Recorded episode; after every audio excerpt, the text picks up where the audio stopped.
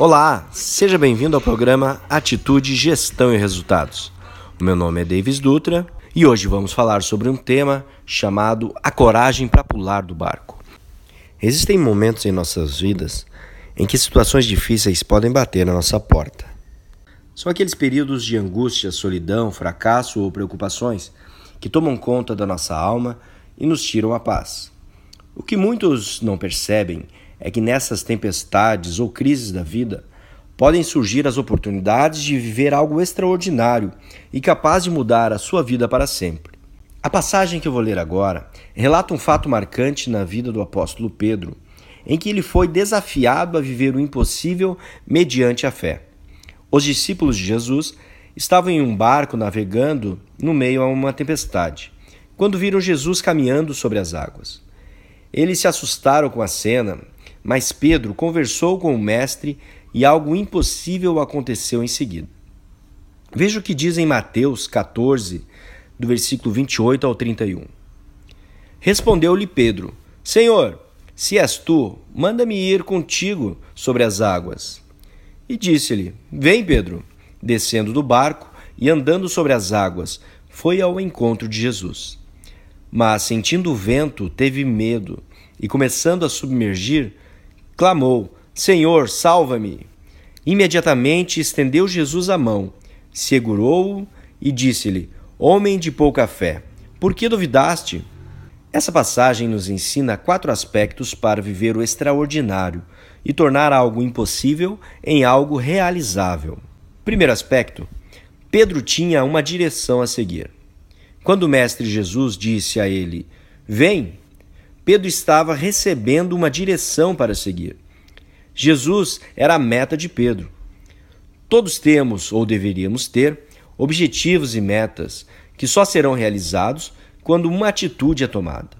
É preciso saber onde se quer chegar, qual a meta a ser buscada, qual o objetivo a ser conquistado. Se você não sabe qual caminho tomar, comece agora a buscar de Deus essa direção. O segundo aspecto, Pedro estava seguro no barco. Por mais que estivesse enfrentando uma tempestade, o barco lhe dava uma segurança. Perdemos oportunidades na vida quando não pulamos do barco, quando não tomamos essa decisão. O barco representa tudo aquilo que nos dá sensação de segurança. As tempestades podem até atingir o seu barco, mas você tem um chão para pisar que lhe dá uma certa segurança e estabilidade. Muitos empreendedores com ótimas ideias não pulam do barco, não tomam a decisão de ir adiante. O barco pode ser essa estabilidade de ter um salário fixo no final de cada mês. O salário pode até não ser o desejado, mas lhe dá uma sensação de segurança e que impede de tomar uma postura, de tomar uma decisão de ir adiante. Qual tem sido o barco que tem te impedido de seguir adiante de viver o extraordinário de Deus? O terceiro ponto, Pedro teve a coragem para pular do barco. Se você já identificou qual é o seu barco, já sabe qual a direção tomar, qual o caminho a seguir. Pular do barco não é fácil. Ter a coragem de largar a sensação de segurança do barco para enfrentar os ventos contrários e as, e as altas ondas em busca da sua meta não é para todo mundo. Isso é para poucos.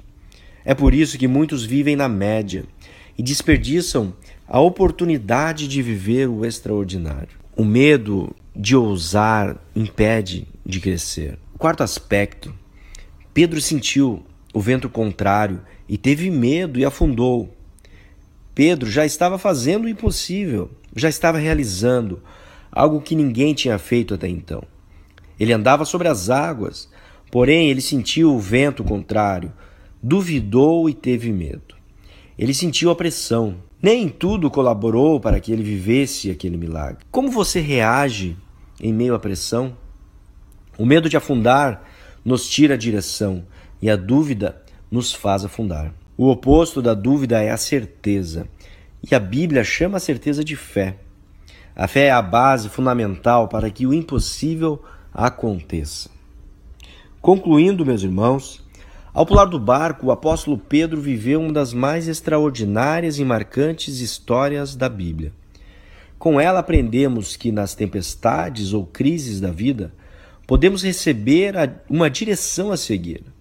Mas para alcançar os nossos objetivos é preciso ter a coragem para pular do barco. Fazer o impossível, enfrentar os ventos contrários, vencer o medo e jamais, jamais perder a fé.